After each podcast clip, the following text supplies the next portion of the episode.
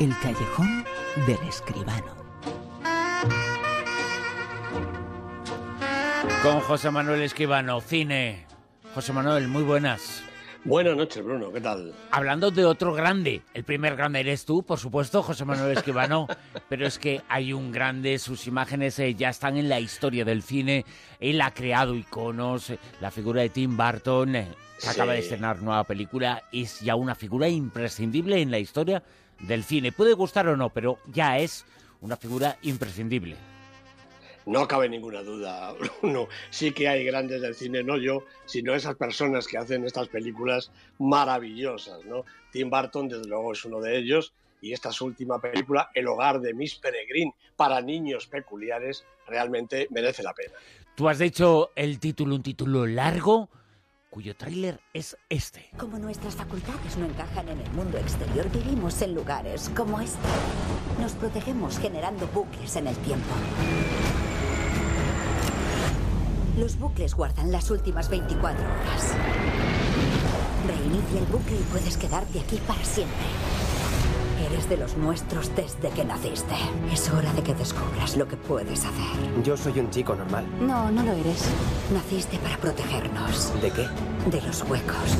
Llevan siglos persiguiéndonos por nuestros poderes. Te aseguro que vendremos. La verdad es que las ideas, eh, los conceptos eh, son extraordinarios, son muy Tim Burton. ¿Y la película cómo es, José Manuel? Pues la película, lo primero de todo, es una película de Tim Burton. Yo creo que uno de los pocos directores que tiene sello propio. Ves dos imágenes y ya sabes que eso lo ha dirigido Tim Burton. ¿no? Este hogar de Miss Peregrine para niños eh, peculiares cuenta con Eva Green, con Asa Butterfield, con Samuel L. Jackson y algún que otro actor importante que pasaba por ahí. Esta es la, última, la nueva película de Barton tras Big Eyes, la, aquella película sobre el pintor eh, Keaton y Frankenweenie, y el pintor eh, Kinsey y Frankenweenie, y antes Alicia el País de las Maravillas, en fin, todas esas películas espectaculares, imaginativas y poéticas en mayor o menor grado, pero siempre tienen mucho de, todo ello. La película cuenta la historia de Jake Portman, que es eh, Asa Butterfield, el niño protagonista de la, la, de la, invención de Hugo, aquí ha crecido ya un poquito. Este chaval pues eh, viaja hasta una isla perdida junto a Gales en busca del rastro de su abuelo que ha desaparecido.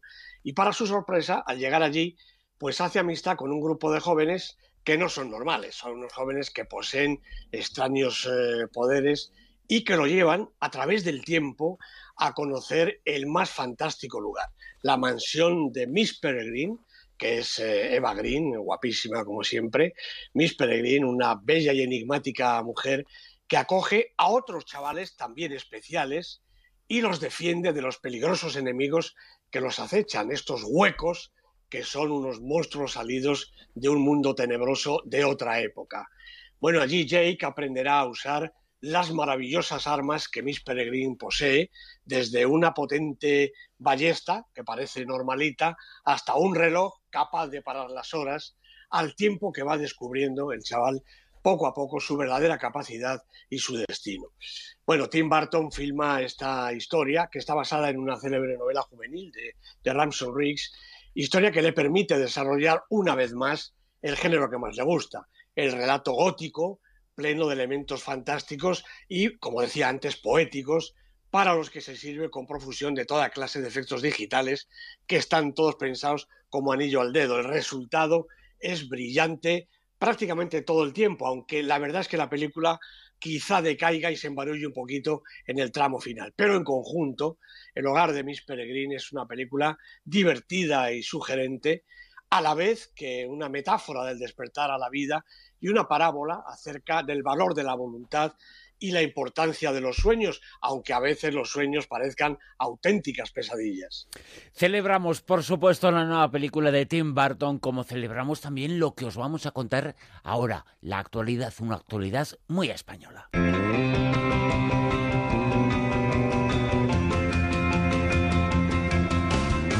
Y es que José Manuel, dentro de muy poquito, el Festival de Cine Español de Málaga y se ha unido a ese festival el mercado del cine, el Spanning Screens.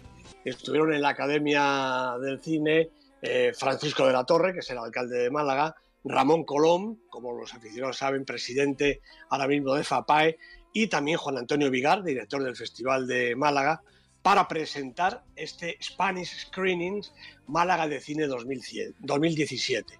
Bueno, el Spanish Screenings es eh, realmente el mercado, mercado de cine, para fomentar eh, la distribución y la venta internacional de nuestro cine. Es, eh, este año próximo va a ser la decimoprimera vez que se celebra el Spanish Screening. Generalmente ha sido en Madrid, pero ahora se traslada al Festival de Málaga. El Festival de Málaga va a ser del 17 al 26 de marzo, el año próximo, y tres días dentro del festival, del 20 al 22, se va a celebrar este mercado del cine en el que se van a realizar pues numerosas actividades, entre las que destaca desde luego el visionado por parte de los posibles compradores internacionales de las películas españolas más recientes. Me dicen que los cines de Vialia, los que están en la estación María Zambrano, la estación del AVE, van a estar prácticamente, pues por lo menos nueve o diez salas, casi todas, a disposición de los que quieran visionar estas películas españolas más recientes, ¿no? Además va a haber, por supuesto, ordenadores, pantallas, de todo para que todo el mundo, todos los posibles compradores puedan ver nuestro cine. Y además, durante el mercado, los equipos de las películas estarán allí presentes en Málaga para tener entrevistas eh, exclusivas con la prensa internacional y para tener pues eh, mesas, reuniones, encuentros entre la industria española e internacional, algo realmente importantísimo para nuestro cine. No sé si tanto, bueno, desde luego el, el, mercado para el Festival de Málaga, por supuesto que es importante. Durante unos años hubo un intento de mercado allí durante el festival, después ha decaído y ahora con este Spanish Screening va a resurgir y al festival le va a sentar bien, pero la pega y lo que no dijeron en Vigari de la Torre es que además de que el cine va a pasar, el festival va a pasar a llamarse Festival de Málaga de Cine en Español para acoger en competición a las películas iberoamericanas, pues eso va a traer consigo la desaparición de la sección territorio latinoamericano y, por desgracia, se entra en competencia con el Festival de Huelva, con los distintos certámenes latinoamericanos de cine que entran las películas también españolas y aunque es una decisión que parece abrir el festival eh, hacia otros rumbos, hacia otras dimensiones, lo que hace, creo yo, que conozco el festival bastante bien, es enmascarar el fracaso del festival a la hora de atraer al cine español más interesante de cada año. Cada año sucede lo mismo. Los grandes directores, los grandes nombres, las grandes películas están ausentes de Málaga. La solución es traer cine latinoamericano.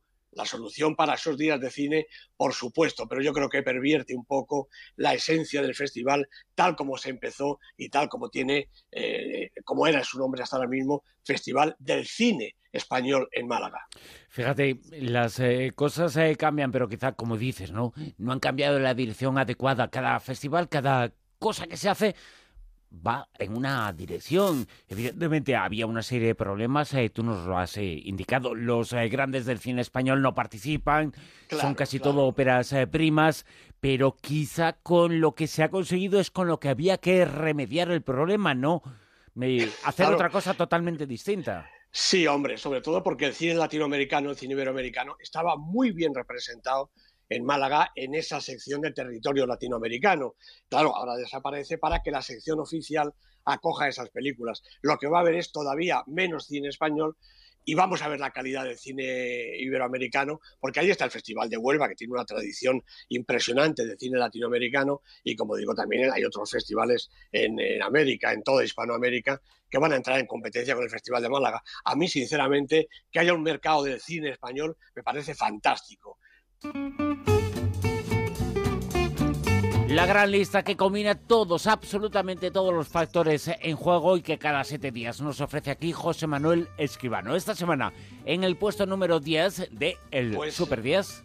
Sí, pues en una semana en la que hay nada menos que cuatro novedades, en el puesto 10 está Florence Foster Jenkins, la película de Stephen Frears con una enorme Meryl Streep camino de su enésima nominación al Oscar, la historia de aquella señora que cantaba espantosamente mal, pero se empeñaba en hacerlo públicamente. En el 9.